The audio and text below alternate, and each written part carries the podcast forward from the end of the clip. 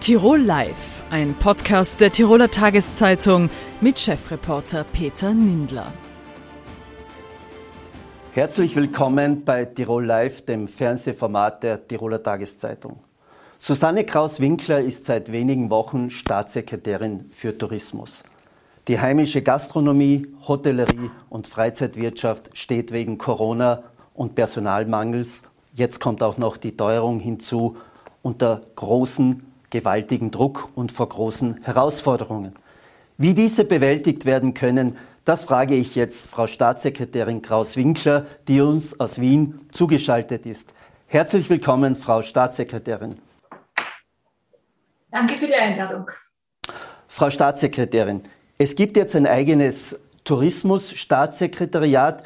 Ist das angesichts der schwierigen Zeiten für den Tourismus ein Vorteil? Ich denke, es ist in jedem Fall ein Vorteil, dass wir das Thema oder alle Themen, die den Tourismus in Österreich betreffen, äh, als eigenen Bereich in einem Ministerium, das für Arbeit und Wirtschaft auch verantwortlich ist, äh, angesiedelt haben. Wir müssen die Themen, die den Tourismus in Österreich betreffen, einfach viel tiefer und viel intensiver äh, bearbeiten können, als wenn das Thema Tourismus nur mehr mit bearbeitet worden wäre. So gesehen ist es, glaube ich, schon ein Vorteil, dass wir jetzt zumindest das Staatssekretariat haben. Jetzt sind heute die aktuellen Zahlen für die Wintersaison veröffentlicht worden. Es war so die erste, sagen wir, Halbsaison nach dem Pandemie-Lockdown. Jetzt stehen wir am Beginn der Sommersaison. Wie optimistisch sind Sie angesichts von Teuerung und Personalmangel? Also wenn wir jetzt einmal nur über das Thema Nachfrage nach Urlaub in Österreich äh, sprechen, dann sind wir derzeit doch relativ viel optimistischer, als das vielleicht noch im März der Fall war. Äh, wo wir noch nicht genau wussten, welche Auswirkungen wird der Ukraine-Krieg haben, wie wird sich die Reiselust wirklich auch in eine äh, Reisenachfrage umlegen lassen und wie können wir Österreich als interessante Urlaubs-Sommerdestination auch weiter vor allem am europäischen Markt äh, platzieren. Also ich denke, die Nachfrage, da sind wir sehr optimistisch. Wir haben im April schon einmal eine Rundfrage gemacht, da waren über 60 Prozent der Betriebe für den Sommer schon sehr optimistisch. Ähm, es sind jetzt noch sehr viel mehr Buchungen dazugekommen. Das Thema Kurzfristigkeit ist auch da.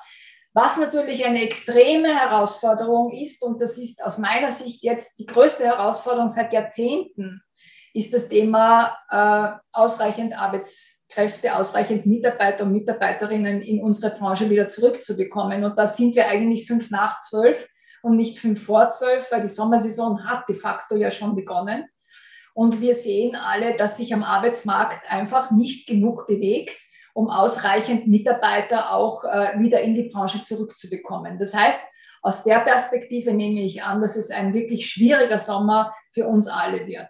Das Thema Teuerungen noch kurz angesprochen ist noch dazugekommen, potenziert sich von Monat zu Monat, macht natürlich eine zusätzliche Herausforderung und zusätzlichen Druck. Das ist sich die Regierung bewusst. Äh, da wird man noch versuchen, äh, Teil gegenzusteuern, wiewohl man aber auf Regierungsebene nur bedingt gegensteuern kann. Jetzt gibt es, was das Thema Personalmangel betrifft, immer wieder die Diskussion, Tourismusarbeitsplätze sind zu unattraktiv, unterbezahlt. Das ist immer wieder die Diskussion. Was halten Sie dem entgegen? Wie kann man den Beruf im Tourismus, in der Freizeitwirtschaft, Hotellerie, Gastronomie attraktiver machen? Es haben sich in Wirklichkeit ja schon in den letzten Jahren, seitdem wir den, äh, die Knappheit der Mitarbeiter im Tourismus äh, langsam sich aufbauend gesehen haben, sehr, sehr viele Unternehmer und Unternehmerinnen den Kopf zerbrochen, Was alles können Sie in Ihren Betrieben verändern, um mehr Mitarbeiter wieder in die Branche zu bekommen? Da ging es um flexible Arbeitszeiten, da ging es um äh, Verständnis für das, was die, ähm, was die jungen Menschen, die Generation X, Y, Z jetzt möchte. Da ging es darum, wie kann man das Thema äh, Mitarbeiterbrand, äh, Unternehmerbranding, Mitarbeiterbranding äh, richtig platzieren. Da ist sehr, sehr viel ins Rollen gekommen. Das sind aber alles Maßnahmen, die natürlich erst über eine bestimmte Zeit auch äh, entsprechende ähm, Resultate zeigen wir kommen direkt aus der Pandemie und gehen jetzt in eine Hochsaison hinein. Äh, das fordert natürlich auf besondere Art und Weise, aber ich denke, wir werden sicher mittel- und langfristig gute Wege finden. Kurzfristig hilft es uns im Moment aber natürlich nicht. Es hilft nur als ersten Schritt. Aber könnte das nicht wieder negative Auswirkungen haben? Mir kommt vor, man sieht überall, wo man es früher nicht gesehen hat, ein Tag geschlossen, Restaurants schließen, bieten eigentlich oft kein Essen mehr an, auf den Almhütten dasselbe. Wird das nicht zu einem negativen Imagefaktor, wenn das Personal fehlt? Da muss man auch das Angebot zurückschrauben. Es ist richtig. Äh, jeder Unternehmer muss versuchen, so gut wie möglich mit den Ressourcen, die er hat, sein, äh, sein Angebot am Markt auch umzusetzen. Das heißt, jeder überlegt sich, wie kann ich mit den Mitarbeitern, die ich habe, bestmöglich trotzdem ein qualitativ gutes Angebot machen. Ich wurde gestern schon einmal gefragt, äh, hat das nicht Einfluss auf das Image Österreichs als Tourismusland?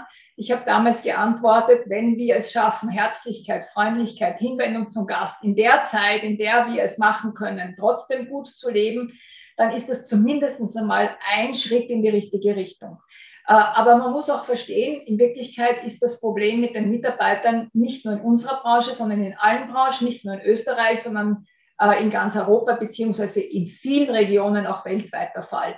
Das heißt, es geht um den Wettbewerb, wer kriegt welche Mitarbeiter und was hat das für Auswirkungen auf unser Angebot. Und da müssen wir schauen, dass wir in Österreich nicht ein Schlusslicht werden. Ja, wir werden uns noch mehr anstrengen müssen, hier äh, neue Wege zu gehen und zu beweisen, dass wir es schaffen.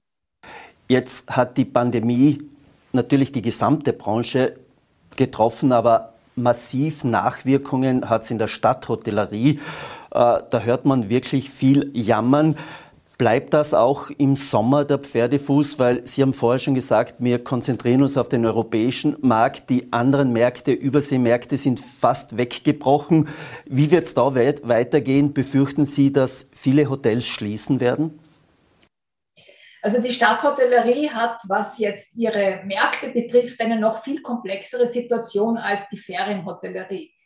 Ähm, die Stadthotellerie hat eine hat von äh, den Herkunftsmärkten, nämlich nicht nur die Nahmärkte, sondern vor allem auch die Fernmärkte, aber auch von, den, von der Diversifikation äh, der Reisemotive, nämlich vom normalen Kulturreisenden, vom ähm, Erlebnisreisenden einer Stadt bis hin zu Konferenz, Kongress, Event, eine relativ große Bandbreite. Und diese Bandbreite macht es auch so vulnerabel in der Stadthotellerie, äh, weil sie einfach nur in der Gesamtkonstellation so erfolgreich waren, wie sie das die letzten Jahrzehnte auch waren. Wenn ihnen jetzt Teilmärkte wegbrechen, wie zum Beispiel China, das ja noch gar nicht geöffnet ist, oder wenn durch den Krieg in der Ukraine die Überflugmöglichkeit über Russland nach Asien die, äh, die Möglichkeit äh, erschwert und auch die Preise erhöht, dass man nach Zentraleuropa kommen kann.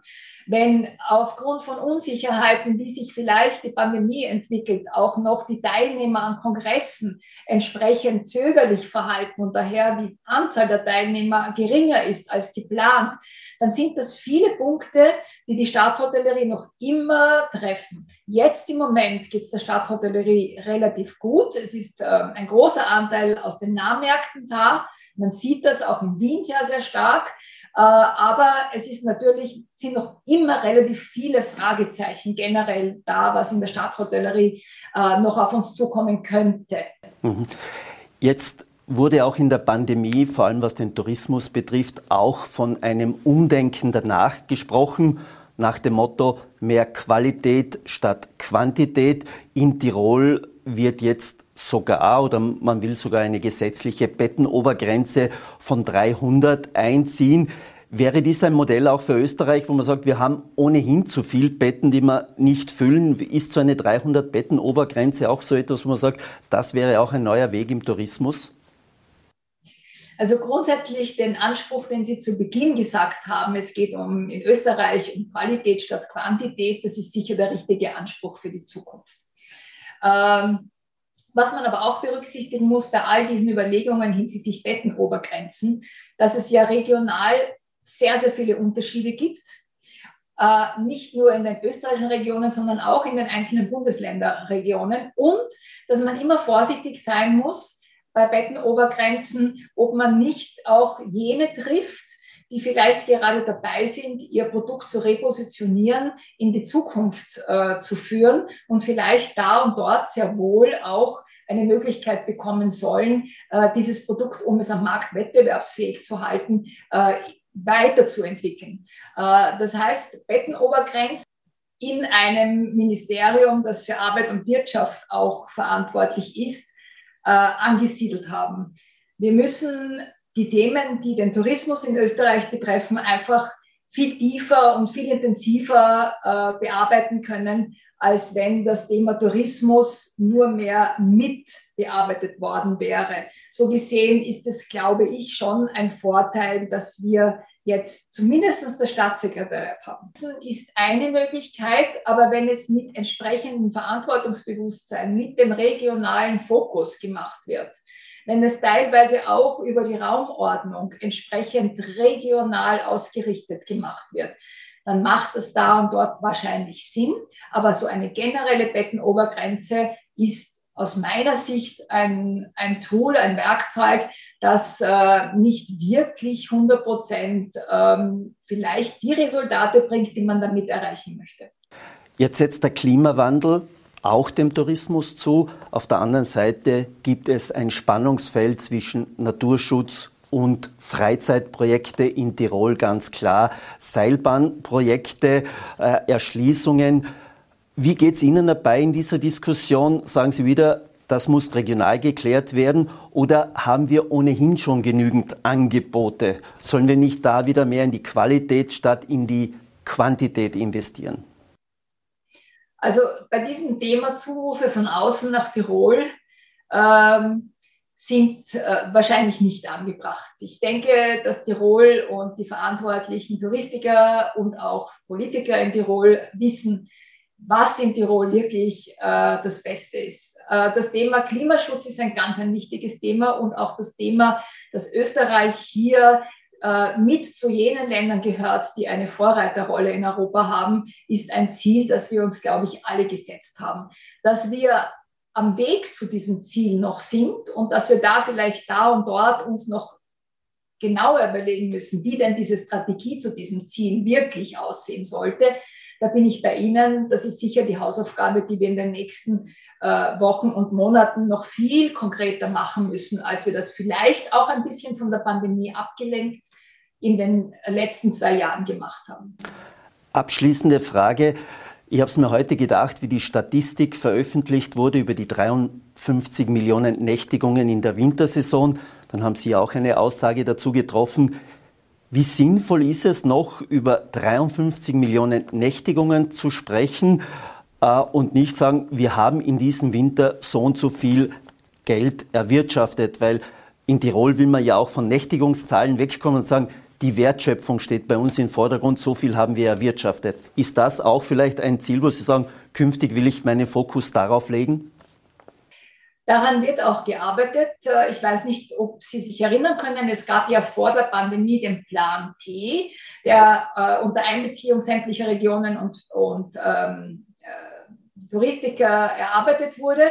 Der Plan D ist dann ein bisschen während der Pandemie hinsichtlich der Aktivitätenpläne, die angeschlossen hätten werden sollen, ähm, ins Stocken geraten, wenn man das so sagen kann, muss jetzt wieder voll in die Umsetzung gehen. Das heißt, wir müssen jetzt schauen, dass wir die ganzen Aktivitätenpläne erarbeiten und die gleich anpassen an die geänderte Situation, die sich in den letzten zwei, zweieinhalb Jahren ergeben hat und darin kommt das Thema Indikatoren ganz, ganz stark vor. Und ich kann Ihnen sagen, dass da sehr intensiv daran gearbeitet wird, dass man bei den Indikatoren, bei den Kennzahlen äh, zusätzlich zu den, zu den Kennzahlen, die man schon immer äh, erfasst hat, noch neue dazu gibt, die noch stärker Richtung Qualität, Wertschöpfung und Nachhaltigkeit gehen. Frau Staatssekretärin, herzlichen Dank für das Gespräch und liebe Grüße nach Wien. Ich danke ebenfalls, liebe Grüße nach Tirol. Benedikt von Ulm-Erbach ist Vereinsobmann von Benekitzt. Was ist Benekitzt? Benekitzt ist das größte Kleinfeld-Fußballturnier Westösterreichs zugunsten von Menschen mit Behinderung und für den Rollstuhlsport. Es wird seit 2011 äh, am Sportplatz in Sistrans ausgetragen. Nach zweijähriger Pause durch Corona findet heuer am kommenden Sonntag das Jubiläumsturnier zum zehnten Mal statt. Benedikt von Ulm-Erbach begrüße ich heute bei mir im Studio. Herzlich willkommen, Benedikt. Hallo, danke, dass ich hier sein darf. Benedikt, was ist die Botschaft des Turniers? Die Botschaft ist eigentlich, dass wir äh, durch das Turnier ähm, den, den Fokus einfach auf, auf querschnittsgelebte Menschen und, und den Rollstuhlsport legen wollen äh, und zeigen eigentlich auch zeigen, was sie alles können. Und sie brauchen halt äh, gerade was finanzielles angeht ein bisschen mehr für um Rollstuhlsport machen zu können, weil wenn sie jetzt Basketball spielen gehen wollen, dann brauchen sie einen Basketball und ein Rollstuhlbasketballer braucht noch einen, einen speziellen Rollstuhl dafür, der etwa 7000 Euro kostet. Ähm, und das wollen wir einfach auf dem Benekicks auch zeigen. Deswegen haben wir dort, kann man dort Rollstuhl Tischtennis spielen und Rollstuhl Basketball spielen. Und es wird auch vorgespielt. Und wir wollten das Ganze eben integrieren in dieses Fußballturnier, das nicht nur Fußball ist. Wie geht es Ihnen selbst dabei? Sie waren ja selbst Fußballer beim SV Sistrans, dann ist der Unfall beim Snowboarden passiert. Wie geht es Ihnen jetzt selbst, wenn Sie jetzt etwas veranstalten für Menschen, die auch querschnittgelähmt sind? Wie geht es Ihnen dabei an diesem Tag? Also am Tag selber geht es mir wunderbar. Ähm, wenn mir jemand vor meinem Unfall gesagt hätte, ich werde mal ein Fußballturnier veranstalten, auf dem ich selbst nicht teilnehmen kann, dann hätte ich gesagt, äh, macht es ja auch keinen Sinn, da habe ich keine Lust drauf. Äh, jetzt hat sich das eben so ergeben und es macht wahnsinnig Spaß und ich, da ist überhaupt keine Wehmut dabei, dass ich nicht mehr mitspielen kann. Äh, und wer hat schon ein Fußballturnier, was den, den eigenen Namen trägt? Ich meine, da macht es dann schon Spaß, das zu organisieren. Wie wichtig ist Sport für Menschen mit Behinderung? Was haben Sie da in den letzten zehn Jahren erlebt? Weil der Verein existiert ja das ganze Jahr. Sie sind ja voll integriert, auch in die, in die Sportszene, kann man sagen, in, in Tirol. Was, was macht Sport? Also ich glaube, dass es gar nicht viel mehr macht als bei anderen äh, Menschen, die Sport machen wollen. Es ist einfach für denjenigen, der es machen will, wahnsinnig wichtig, Sport zu machen. Das weiß jeder Sportler, dass es ihm wichtig ist. Und das Problem ist einfach, dass für Rollstuhlfahrer komplizierter ist, Sport zu machen. Man braucht bei vielen Dingen Hilfe, sei es zum Beispiel, beim, wenn man Skifahren gehen will. Also ich selber bin zu hoch gelähmt, um, um Alpinski zu fahren, aber ich gehe ab und zu mal langlaufen mit so einem äh, speziellen Schlitten. Und man kann es einfach oft nicht alleine machen und man braucht teure Ausrüstung. Und deswegen ist es wichtig, dass es allen, dass es die Möglichkeit gibt, dass es allen ermöglicht wird. Eben, das ist der ist das auch so, dass man sagt, äh, dieses Turnier ist auch so ein Appell, nicht nur für die jetzt mitspielen, zu sagen, wir unterstützen jetzt äh, Menschen, Kinder, Jugendliche, Erwachsene, die Sport betreiben sollen, sondern auch ein Anstoß auch für Querschnittgelähmte, macht Sport, äh, überwindet euch, äh, versucht womöglich auch Unterstützung dafür zu bekommen. Ja, sicher. Also wenn, wenn jemand.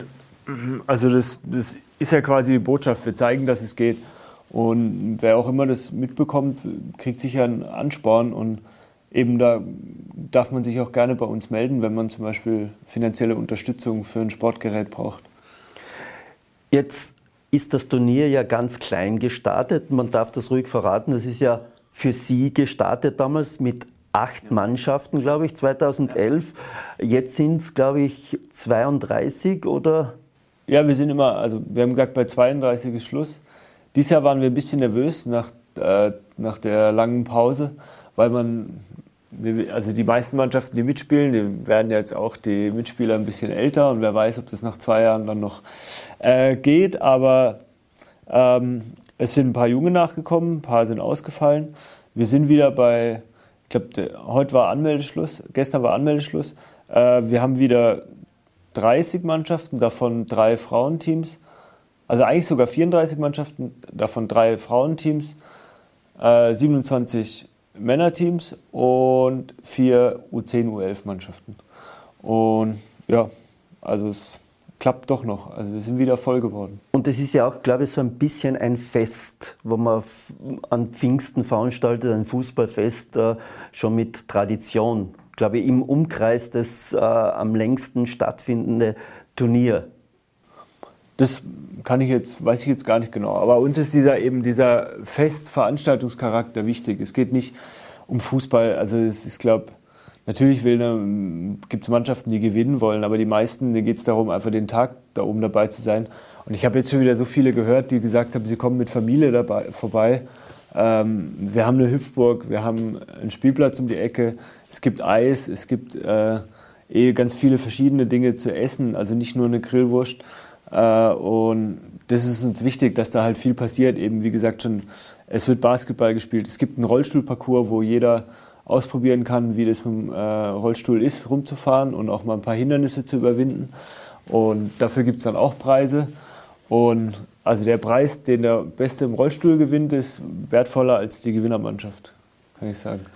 Jetzt kann man ja auch verraten, dass Sie ja nicht nur im äh, Behindertensport aktiv sind, sondern Sie sind ja, glaube ich, das dürfte fast einzigartig sein, Sektionsleiter beim SV Sistbrans im Fußball.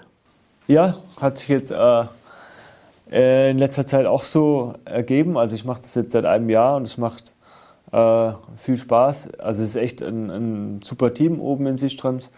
Äh, macht sehr viel Spaß. Die Kampfmannschaft hat eine super Frühjahr gespielt bis vor, bis vor vier Spielen.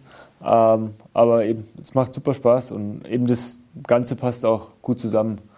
Aber jetzt BD Kicks organisieren und Sektionsleiter sein war jetzt ein bisschen viel, bin ich drauf gekommen. Das heißt, jetzt haben Sie wieder ein, ein Jahr Pause. Wie war das für Sie persönlich? Sie wollten ja, äh, Sie haben ja äh, bis 2010 gespielt im Herbst äh, Fußball, wollten dann praktisch berufliche Karriere machen, glaube ich auch im Fußball, glaube ich so im, im Marketing. Und, und dann plötzlich dieser Einschnitt. Wie war für Sie äh, dieser Weg zurück? Ähm, anstrengend. ähm, aber es war also man hat ja eigentlich keine Vorstellung davor, wie sowas ist, aber ähm, wenn mir davor einer sagt, gesagt hätte, ich kann nie wieder Sport machen, in dem Sinn, den ich bis dahin gemacht habe, äh, hätte ich gesagt, ja, nee, glaube ich nicht, dass ich dann noch äh, Lust auf alles habe. Ähm, es war sehr anstrengend, aber es ähm, ging dann doch wirklich äh, überraschend gut. Also man muss viel dafür tun, aber es geht gut und ich meine, und was halt wichtig ist, dass man Unterstützung hat und die hatte ich, äh, sei es in Sistrand, sei es bei meinen Innsbrucker Freunden, sei es bei meinen Freiburger Freunden, äh, wo ich ursprünglich herkomme. Ja, also das ist besser gegangen, als man sich davor vorstellt. Wie sehr schmerzt die Niederlage von Freiburg im Pokalfinale gegen Leipzig? Äh, immer noch etwas. Die ersten Tage waren sehr hart, weil ähm, ich war auch vor Ort in, in Berlin und es war echt ein super Erlebnis. Aber wenn man so nah dran ist, wäre es schon schön gewesen zu gewinnen. Und es ist einfach ein cooler Verein Freiburg. Die machen es echt gut. Und äh, es wäre so der Fantraum gewesen, dass man mal einen DFB-Pokal gewinnt. Damit rechnet man nicht unbedingt. Äh, deswegen hat es die ersten Tage wirklich geschmerzt. Aber jetzt, ich glaube, wie die meisten Freiburger ist man jetzt einfach stolz, dass es so gut gelaufen ist, die Saison. Und Europa League spielen wir ja trotzdem. Wie sieht die Zukunft von Benny Kids aus? Äh, die Zukunft, also wir wollen es jetzt einfach, wir hoffen, es kommt nicht wieder was dazwischen wie die letzten zwei Jahre. Äh, äh, und die Unterstützung bleibt so, wie sie ist. Also ähm, das ist, muss man echt mal sagen, das ist Wahnsinn, wie viele Leute da mithelfen. Ähm, das fängt an bei der Gemeinde Sistrans, dass sie mithilft. Das ist die ganze Sektion Fußball, die mithilft beim SV Sistrans. Äh, das sind die ganzen Firmen, die uns Tombola-Preise geben. Da, da, schreibt man eine E-Mail nach zwei Jahren, hey, ähm, seid ihr wieder dabei? Und alle antworten, ja klar, wir geben euch Tombola-Preise. Ähm, und, und nur so funktioniert es auch. Und es ist auch uns extrem wichtig, dass äh, das so eine, eine Gemeinschaft bleibt. Also da sind eben die Sponsoren, alle, die mithelfen, die, die mitspielen. Das sehen wir als eine Gemeinschaft und das merkt man auch an dem Tag oben einfach. Das, alle freuen sich, sich wiederzusehen und sind so gerne dabei. Und deswegen, wir, wir suchen gar nicht mehr nach einem großen Sponsor, der dann irgendwie vielleicht äh, das Heft in die Hand nehmen würde und uns äh, vorschreibt, das wäre für uns aber gut so, sondern wir wollen einfach diese Gemeinschaft sein. Und so wollen wir es auch bleiben. Also wir wollen gar nicht äh, größer werden, als es jetzt ist, weil erstens geht es auf dem Fußballplatz in Sistrans nicht und aufgrund der Geschichte des Turniers kommt ein anderer Ort gar nicht in Frage. Könnte man abschließend sagen, also aus etwas Kleinen ist etwas Großes entstanden, das soll so bleiben in der Überschaubarkeit? Auf jeden Fall, ja. ja. Kann man abschließend auf jeden Fall so sagen. Dann wünsche ich viel Glück für das Turnier am Sonntag. Äh, der Wettergott meint es ja gut, glaube ich, ideale Temperaturen, um nebenbei auch was zu konsumieren. Vielen Dank fürs Kommen und ein gutes Turnier am Sonntag. Dankeschön. Und wer vorbeikommen möchte, kommt gern vorbei. Danke. Wenn man mit Corona zu tun hat, hat man auch mit Verschwörungstheorien zu tun. Das hat uns das vergangene Jahr oder die zwei Jahre davor gelehrt. Verschwörungstheorien im Internet, in den unsozialen Medien begleiten uns. Heute bei uns zu Gast ein ehemaliger Verschwörungstheoretiker, Gerald Ascendenzer, den ich heute bei uns begrüße. Er ist aus der Szene ausgestiegen. Herzlich willkommen. Herzlich willkommen. Und die Psychologin und Expertin in Sektenfragen Ulrike Schießer. Auch herzlich willkommen. Danke. Gerald Aszendenzer, warum schlittert man in Verschwörungstheorien? Also bei mir war es so, dass ich einfach mich klein gefühlt habe und ein bisschen von der, mich vom System gegängelt gefühlt habe. Ich habe nicht das Gefühl gehabt, dazuzugehören und dann sind Bauernfänger mit ganz einfachen Wahrheiten gekommen. Was sind Bauernfänger?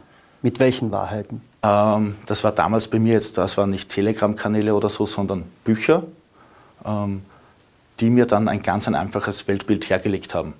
Die haben mit Halbwahrheiten, äh, mit Lügen und ein bisschen Anschein von Wissenschaftlichkeit, haben mir die angenehme Wahrheiten erzählt. Nicht die komplizierten Wahrheiten, die man in den Medien immer hört, sondern ganz einfache Dinge. Wenn Sie uns ein Beispiel geben könnten, was eine einfache Wahrheit für Sie damals war? Naja, zum Beispiel das Ozonloch, das gibt es ja gar nicht. Äh, das ist ja alles nur Lüge. Die wollen einfach nur die äh, Kühlschrankproduktion in den westlichen Staaten halten und damit brauchen wir uns keine Sorgen über die Umwelt machen. Ja, das macht alles leichter für einen selbst. Frau Schisser, wenn Sie das hören, was kommt Ihnen da vor? Äh, kann man überhaupt mit solchen Menschen, wie ist da der erste Kontakt, der sagt, wie hole ich ihn raus? Ja, diese Frage wird ganz oft gestellt und ähm, ist leider, muss ich, da muss ich die Personen immer frustrieren und sagen, na gar nicht. Weil diese Verschwörungstheorie, diese Ideen und auch diese Community geben Menschen etwas, was sie in dem Moment auch gerne brauchen. Also das ist für die was total Positives. Sie kriegen die Welt erklärt. Sie kriegen eine simple Erklärung. Ähm, sie kriegen ähm, eine Projektionsfläche für Wut, für Ärger, für das Gefühl von Hilflosigkeit, von Kontrollverlust Verlust. Man sagt dann, ja, du hast völlig recht. Deine Ängste, deine Zukunftsängste, dein Ärger, das ist so gerechtfertigt, weil da gibt's da oben die Eliten. Die sind schuld. Alles in deinem Leben wäre super, wenn es die nicht gäbe. Und das ist so befriedigend, das zu hören. Endlich ist jemand, der, ja, der mir recht gibt und der mir auch so, der, der dann auch so ein, an Schuldigen zur Verfügung steht. Das sind dann die Juden oder, keine Ahnung, die Lügenpresse oder die Politiker oder eben irgendwelche dunklen satanischen Mächte. Und man ist dann plötzlich auch ähm, sowas wie ein David gegen Goliath. Also man hat so das Gefühl, wow, ich, ich bin ein Kämpfer gegen das große Ungerechte. Ich bin, ich bin ein Held. Und das tut auch gut. Also man fühlt sich plötzlich wieder ähm, sicherer. Man kriegt ein bisschen Boden unter den Füßen. Und da jemandem zu sagen, das darfst du nicht glauben, das stimmt so nicht, oder schau mal, da ist doch diese Studie und dieses, damit kommt man nicht durch. Es geht nicht um Informationen, es geht um Emotionen. Haben Sie professionelle Hilfe in Anspruch genommen, wie Sie ausgestiegen sind? Sie, waren, Sie sagen immer, zwischen 2003 und 2008 waren Sie ein Verschwörungstheoretiker. Haben Sie professionelle Hilfe in Anspruch genommen? Äh, nein, ich habe äh, die Psychologie geschweit wie der Teufel das Weihwasser. Das ist ja auch nur äh, ein Instrument der Eliten, um uns zu kontrollieren. Also da wäre ich nie auf die Idee gekommen, da irgendwie einen Psychologen oder so aufzusuchen. Ich habe das alles selbst gemacht. Wenn Sie uns verraten, wie? Ähm, erste Zweifel kamen wir natürlich dadurch, dass jetzt äh, verschiedene Verschwörungstheorien sich untereinander widersprechen. Ja? Die Erde kann nicht hohl und flach gleichzeitig sein oder das World Trade Center äh, gab es die Flugzeuge, gab es sie nicht, Atombombe, Thermit, verschiedene Theorien, das widerspricht sich alles. Wenn man da nach, wenn man da dann das Interesse bekommt, was denkt denn die Mainstream-Seite jetzt, ja, dann sieht man da mal nach und wenn man da das ehrliche Interesse hat, dann kann man auch mal feststellen, das sind ja gar nicht alles Idioten. Aber wenn Sie heute nochmal den Fernseher aufdrehen, da gibt es noch unzählige äh, Sendungen und Dokus, was geschah wirklich zu 9-11. Äh, ist man da nach wie vor anfällig oder sagen Sie, damit habe ich abgeschlossen? Äh, damit habe ich jetzt abgeschlossen, weil ähm, das Weltbild hat sich jetzt grundlegend geändert. Ich habe vorher wirklich nach den einfachen Weiten gesucht und ich musste mir auch die ganzen Theorien, an die ich geglaubt habe, äh, Stück für Stück selbst zerlegen und sehen, was sagt die Wissenschaft dazu. Manchmal muss man sich auch eingestehen, okay, wir können das nicht wissen. Ich weiß nicht genau, was bei 9-11 passiert, äh, passiert ist, ja, aber die Aliens waren es nicht und die Flugzeuge waren wahrscheinlich echt. Die Psychologie, glauben Sie den Gerald Aszendenzer, dass er völlig weg ist von der Szene, nachdem er gesagt hat, nein, ich habe das selber geschafft? Oder würden Sie sagen, na, da braucht es trotzdem Hilfe von nein, der Psychologie? Nein, nein das, das glaube ich vollkommen, weil das ist ähm, ähm, ich glaube, es ist ein bisschen schwierig, man ist drinnen oder man ist draußen. Also das ist ein ganz eigenes Weltbild Bild äh, sehr paranoides. Das heißt, und es ist nämlich ein Unterschied von jetzt einfach nur kritisch zu sein, kritisch zu denken. Ähm, das ist nicht dasselbe wie in einem Verschwörungstheoriesystem zu sein. Äh, wenn man in diesem System drinnen ist, äh, ist es ja wirklich eine paranoide Vorstellung, dass äh, alle unter einer Decke stecken. Überall gibt es geheime Zeichen, die man dechiffrieren kann. Und ähm, äh, also das ist, ähm, wenn man dann aussteigt, äh, ist üblicherweise eine Distanz. Viele haben dann eher das Problem, dass sie sagen, boah, ich schäme mich für das, was ich da gesagt habe oder ich, ähm, wie, wie gehe ich, wie komme ich jetzt meinen Freunden unter die Augen, die, denen ich vorher diese ganzen Links geschickt habe. Also da ist es oft eher ziemlich, also es ist eine, eine wirkliche Leistung, sich da zu distanzieren und zu sagen, ich habe mich geirrt, ich sehe das jetzt anders, ist einer der höchsten psychischen Leistungen, die man überhaupt bringen kann, sich einzugestehen, dass man sich, dass man geirrt, dass man sich wirklich geirrt hat in sowas Grundsätzlichen und äh, das auch vor anderen zu sagen. Schämen Sie sich? Mm. Ich habe ein paar bisschen problematische Sachen gesagt. Im Großen und Ganzen schäme ich mich nicht. Äh, man kann mal sich in einen Fehler eingestehen. Ich glaube, wir sollten mehr Kultur haben, sich Fehler einzugestehen. Viele Leute pochen immer darauf, dass sie Recht haben. Und mein Weltbild war damals auch so, ich möchte Recht haben, ich möchte diesen angenehmen Gedanken anhängen. Ja. Heute möchte ich herausfinden, was ist wirklich richtig, was ist wahr. Und das sind zwei komplett verschiedene Weltbilder. Und dass ich mal in diesen Kaninchenbau hineingefallen bin, dafür schäme ich mich überhaupt nicht. Könnte das Gegenteil der Fall sein? Ich verweise jetzt auf das Beispiel des Rauchens. Nichtraucher können dann auch zu ganz klaren und strikten Nichtraucher werden, die anderen sagen, na du rauchst nicht. Fühlen Sie sich jetzt äh, als, äh, ich verwende das Wort bewusst, radikaler Nicht-Verschwörungstheoretiker, der sehr, sehr, sehr, sehr sensibel darauf reagiert? Es war am Anfang so. Ich habe 2018 ungefähr mal angefangen, mit anderen Menschen darüber zu sprechen, mich sozusagen zu outen und zu sagen, schau, ich war da mal in einem anderen Weltbild drin. Ich habe mir gedacht, uh, die zerreißen mich. Äh, das Feedback war sehr positiv, ja. Und dann habe ich zwei Jahre später damit angefangen, öffentlich darüber zu sprechen. Und ich war am Anfang, ich habe mich wirklich gefühlt wie ein radikaler Nichtraucher. Ja, es hat mich extrem aufgeregt, wie viel Fehlinformation überall herumfliegt. Ja. Ähm, das hat sich jetzt aber eigentlich dahin verschoben, dass ich hauptsächlich Analyse mache und Faktenchecks und schaue, äh, dass ich auch die Mechanismen dahinter den Leuten nahebringe, wie das funktioniert, weil vielleicht habe ich damals den einen oder anderen hineingebracht in diesen Kaninchenbau und vielleicht kann ich jetzt den einen oder anderen äh, davor schützen, dass er hineinfällt oder vielleicht wieder rausholen. Äh, aber ich, diese Radikalität die ich, und diese Wut, die ich am Anfang gehabt habe auf die ganzen Theorien, auf die Telegram-Kanäle und so weiter, die ist eigentlich nur der Verblüffung gewichen. Frau Schießer, sind wir zu unsensibel geworden, dass wir sagen, okay, Verschwörungstheoretiker, das sind die netten Trotteln, die sollen so äh, sein, okay, ich muss sie nicht beachten, ich muss mir nicht auf diesen Kanälen herumtreiben. Sind wir dann nicht selber schuld, äh, zu sagen, wir lassen es zu und dann sind wir plötzlich, jetzt ist alles radikal geworden. Was können wir dagegen tun im Alltag? Mhm. Naja, zum, zum einen ähm, natürlich, das große Dilemma ist ja, dass die Welt wahnsinnig komplex ist und wir das gar nicht überschauen können, wie funktioniert etwas, wie hängt etwas zusammen.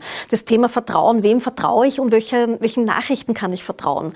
Also das wird sicher auch gesellschaftlich ein Thema. Wie können wir da ähm, einerseits Medien stärken, die äh, gut Informationen prüfen oder auch wie stelle ich Menschen äh, selber die Werkzeuge zur Verfügung, wie bringe ich ihnen bei, sich speziell im Internet ähm, kritisch zu bewegen, Informationen zu prüfen. Das überfordert derzeit noch viel zu viele.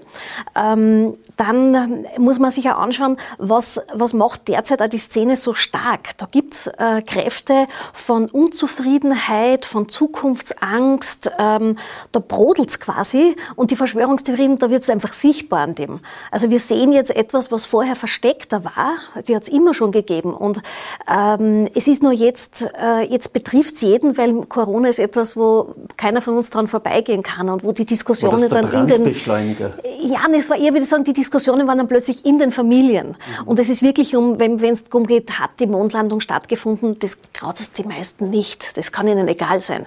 Aber wenn jetzt ihre Mutter sagt, ich lasse mich nicht impfen, weil da sind Mikrochips drinnen, dann sind sie ganz plötzlich betroffen davon und dann versuchen sie zu diskutieren oder merken sie, wow, ich komme mit meinen Argumenten überhaupt nicht weiter und dann sagt sie plötzlich irgendetwas, wo sie denken, wir haben ja nicht mehr, das ist ja plötzlich eine andere Realität. Wie, wie spreche ich mit jemandem, der sagt, na, der Himmel ist nicht blau und die Erde ist nicht rund?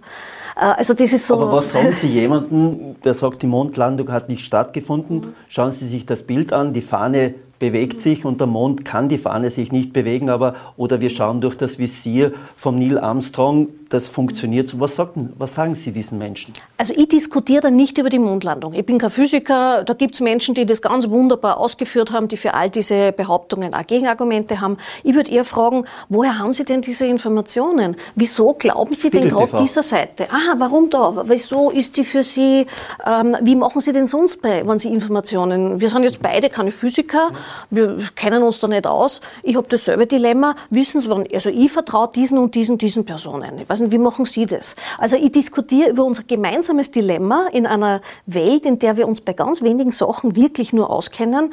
Wie gehen wir da um? Wen glauben wir denn? Über das rede ich. Oder ich spreche darüber, was hat das für Sie dann für eine Auswirkung? Ähm, ist das, stresst Sie das? Ist Ihnen das wurscht? Ist das einfach nur lustig? Äh, oder, oder haben Sie, sagen Sie wirklich mal, niemanden kann man trauen? Weil das ist ja eine anstrengende anstrengende Weltsicht. Also so muss man ja leben können, wenn Sie das Gefühl haben, Sie sind in einem Land, wo die Bevölkerung ausgelöscht werden soll von der eigenen Regierung. Das ist ja furchtbar, wenn man sich da hineinversetzt. Und dann rede ich eher darüber, wie geht es Ihnen damit? Wie leben Sie damit? Wie geht es Ihnen damit, dass ich ganz eine andere Position habe? Wie können wir beide als Menschen gut miteinander reden, obwohl wir uns in diesem Punkt überhaupt nicht einig sind? Wen vertrauen Sie noch? Oder was vertrauen Sie noch? Ich habe damals äh, den letzten Restzweifel verloren, dass ich falsch liegen könnte. Ich habe alles komplett äh, eng gesehen. Ja?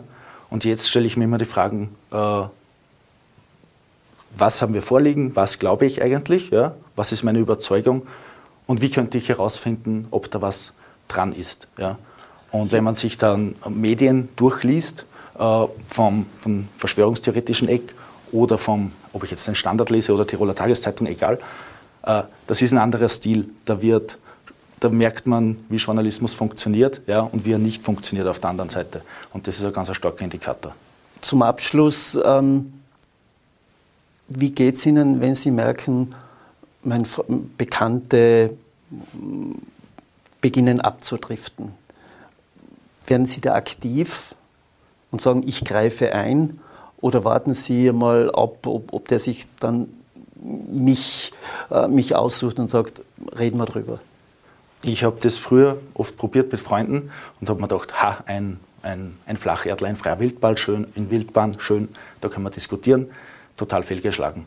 Ich bin mittlerweile dazu übergegangen, dass ich dann einfach Fragen stelle wie, äh, was glaubst du eigentlich? Ja, lass uns die Begriffe klären und wie könnte man feststellen, ob das auch wirklich stimmt. Das äh, bringt die Leute ein bisschen zum Reflektieren. Ich, jetzt, ich bin in der glücklichen Lage, dass ich in meinem näheren Umfeld jetzt kaum Leute habe, die dafür anfällig sind. Aber wenn ich mal wieder so jemanden treffe, dann stelle ich einfach nur Fragen und versuche nicht, selbst Argumente einzubringen. Frau Schießer, abschließend, wie optimistisch oder pessimistisch sind Sie, dass Verschwörungstheorien weiter zunehmen, noch radikalere Auswirkungen haben? Sind Sie eher optimistisch oder pessimistisch? Und was würden Sie raten, einfach dagegen noch einmal zu tun? Also ich bin mir sicher, dass sie zunehmen werden in den nächsten Jahren, weil einfach die, diese ständige Krisenstimmung, Krisen sind immer so ein, äh, lassen die immer auf, besonders auffackeln. Und wir, wir haben jetzt eine Dauerkrise jetzt mit der, mit der kommenden Klimakatastrophe. Und da wird es immer mehr werden. Menschen, die das einfach verleugnen oder die die Maßnahmen nicht haben wollen.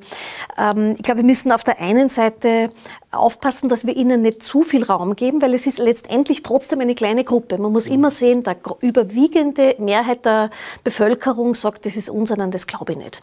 Das heißt, es ist eine kleine Gruppe. Wir müssen sie ernst nehmen, weil sie einfach ein Potenzial haben der Radikalisierung und letztendlich auch äh, der Gewalttätigkeit. Aber ähm, es sind auch nicht so viele. Und dass man ihnen nicht zu sehr den einerseits Bühne gibt oder ihre Theorien zu sehr diskutiert, damit hilft man ihnen eher. Äh, und auf der anderen Seite, wie stärke ich dieses Gefühl von, ich gehöre zur Gesellschaft dazu, ähm, ich kann was tun, äh, dieses Vertrauen, wie kann ich also Vertrauen stärken in Institutionen, äh, in Nachrichten, in, in unsere Demokratie, das wäre eine ganz wichtige Aufgabe. Dann bedanke ich mich recht herzlich für das Gespräch, Frau Schießer, und auch bei Ihnen, Herr Gerald. Das war Tirol Live. Wie immer können Sie es nachsehen auf dd.com und natürlich überall, wo Sie sind, nachhören als Podcast. Tirol Live, ein Podcast der Tiroler Tageszeitung. Das Video dazu sehen Sie auf tt.com.